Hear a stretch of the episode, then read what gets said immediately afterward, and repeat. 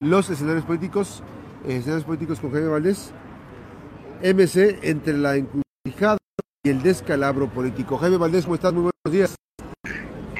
Buenos días, Max. Un gusto saludarte a ti y a tu auditorio.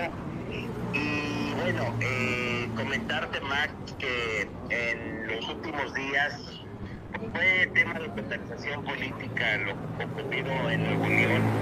Y digamos que si no hubiera sido porque Samuel García era el candidato o el precandidato a la presidencia de la República, pues quizá a lo mejor la crisis política en ese estado hubiera pasado hasta de asunto local. Pero en virtud de que Samuel García eh, tuvo la, la, la nominación de, de MC para ocupar la precandidatura, pues bueno, y en virtud de que ya están muy, muy avanzados los trabajos en, en los partidos restantes, pues obviamente el asunto, el asunto y tomó notoriedad uno por el asunto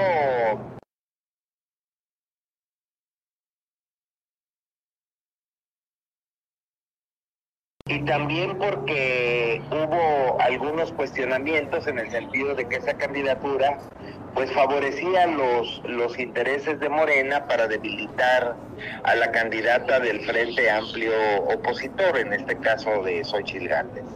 Entonces, esta estrategia fallida, Max, llevó, llevó a, el, al Estado a un, a un, a un a una condición de, de crisis constitucional, una estrategia fallida porque pues bueno, en, cuando hay gobiernos divididos, Max, hay que recordar que el, gobernador Samuel García no tiene una mayoría en su Congreso, sino que es un Congreso que está eh, repartido y que obviamente el PRI y el PAN tienen una mayoría, pero independientemente de eso, hay una constitución local que señala el procedimiento para las ausencias del gobernador, del titular del Poder Ejecutivo.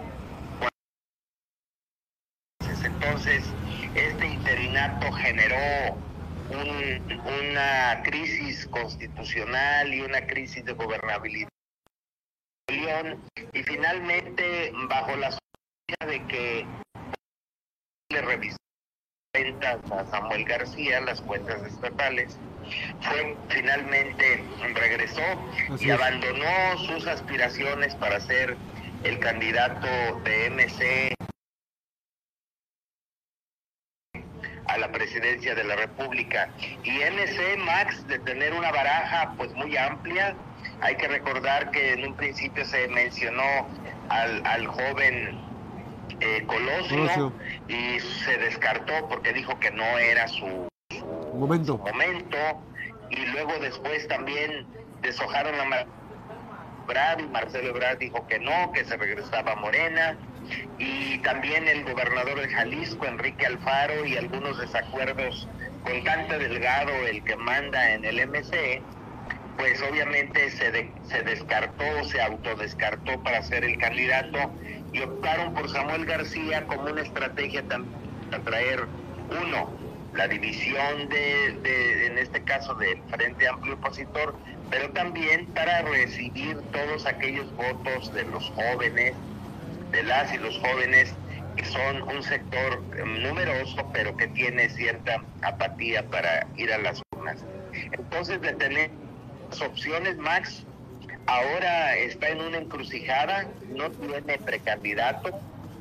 Y, y bueno, esto pues obviamente eh, genera condiciones de, para, para que se confirme que la elección será disputada por las, por las dos mujeres, por Claudia Sheinbaum y por eh, Xochitl Galvez como las principales contendientes de, la elección del 2 de junio del año próximo. Entonces, esta es una situación más que de repente, de la noche a la mañana, una estrategia, una actitud pues poco política y de poca negociación del gobernador Samuel García llevó precisamente a que MC ahora ya no tenga eh, claro a quién a quién colocaría como como el precandidato a la presidencia de la República.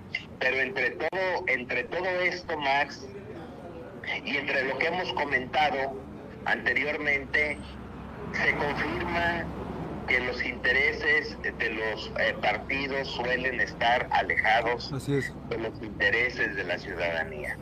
Y la ciudadanía se queda siempre en medio de estos líos, en medio de estos desacuerdos, en medio de estas crisis. Y obviamente cuando nosotros eh, realizamos el ejercicio ciudadano de elegir a nuestros representantes, pues en lo que menos pensamos es en que vayan a generar un mal papel. Regularmente los elegimos porque hay alguna simpatía, algún convencimiento, alguna identificación con su proyecto político o simple y sencillamente porque pues consideramos que puede ser un buen representante de la sociedad.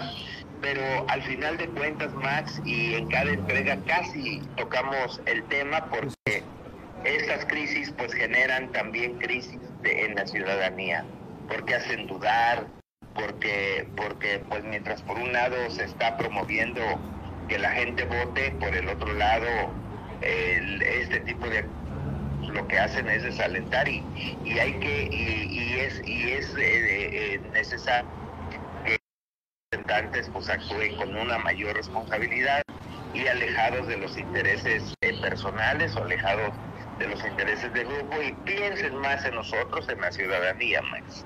Así es. Jaime, evidentemente este escenario va a, se está, se está, digamos, definiendo ya casi el, el candidato que saque MC como para figurar, pero ¿tú crees que puedas figurar más como una alianza de facto entre MC y Morena? Pues yo creo